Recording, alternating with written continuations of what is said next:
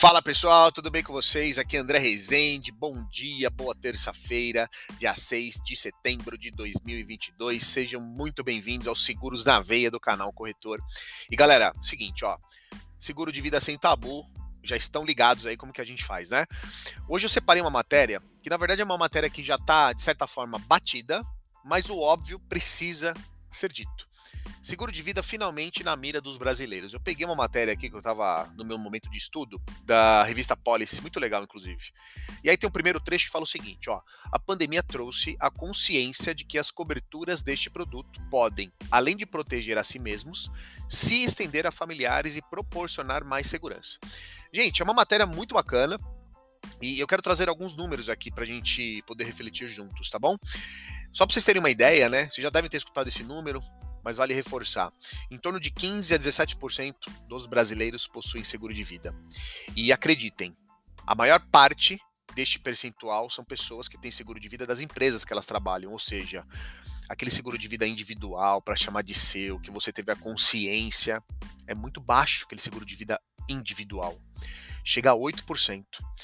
Isso ainda é preocupante? É, mas é o nosso dever aqui falar mais de seguro de vida sem tabu, justamente para trazer essa consciência. Não é para convencer ninguém a comprar, é para mostrar a consciência de que esse produto, essa ferramenta financeira é importante. E olha só, aí a FenaPrev, junto com a Datafolha, coletou, galera, fez uma pesquisa aí é, com cerca de duas mil pessoas em todo o país no fim de 2021 e apontou que 45% dos brasileiros, ou seja, a metade, né, quase a metade, é, afirmou não se sentir preparado para enfrentar outras situações inesperadas como a pandemia. E aí vem aquela velha história, né? Que, poxa, a pandemia trouxe aí uma, uma sensibilidade, trouxe aquela coisa, poxa, nossa vida está aqui e às vezes ela está por um fio. E muitas vezes eu preciso de um tratamento melhor, eu preciso comprar medicamentos, eu perdi o emprego, ou de repente veio até a faltar, ficou ausente, morreu de forma prematura.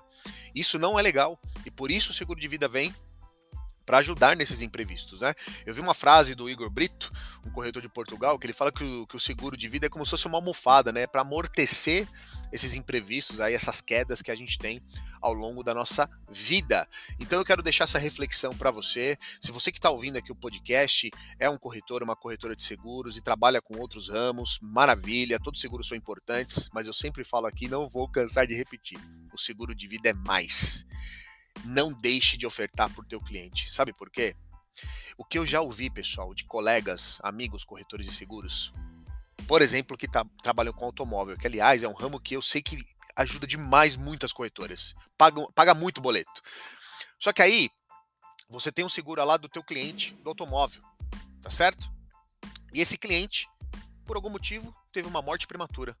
E aí pode vir o marido, pode vir a esposa, o companheiro, um pai ou a mãe, vai vir falar com você, corretor. Falar, ah, corretor, eu sei que você fazia ali o seguro do, do meu marido, do carro, só que ele faleceu. Como é que a gente faz para dar entrada no seguro de vida? E aí eu te pergunto, corretor, corretora, qual vai ser a tua resposta? Ah, André, eu ofereci, ele não quis. O André, eu não ofereci. Eu não quero julgar, eu quero que você reflita. E se você que está ouvindo a gente não é nenhum corretor, nenhuma corretora, não trabalha no nosso ecossistema do mercado de seguros, pare e pense. Agora, entre em contato com algum corretor da sua confiança. Se você não tiver, entre em contato comigo que eu vou te indicar um para que você tenha uma proteção financeira, um planejamento familiar ainda hoje, beleza? Forte abraço, fiquem bem e valeu!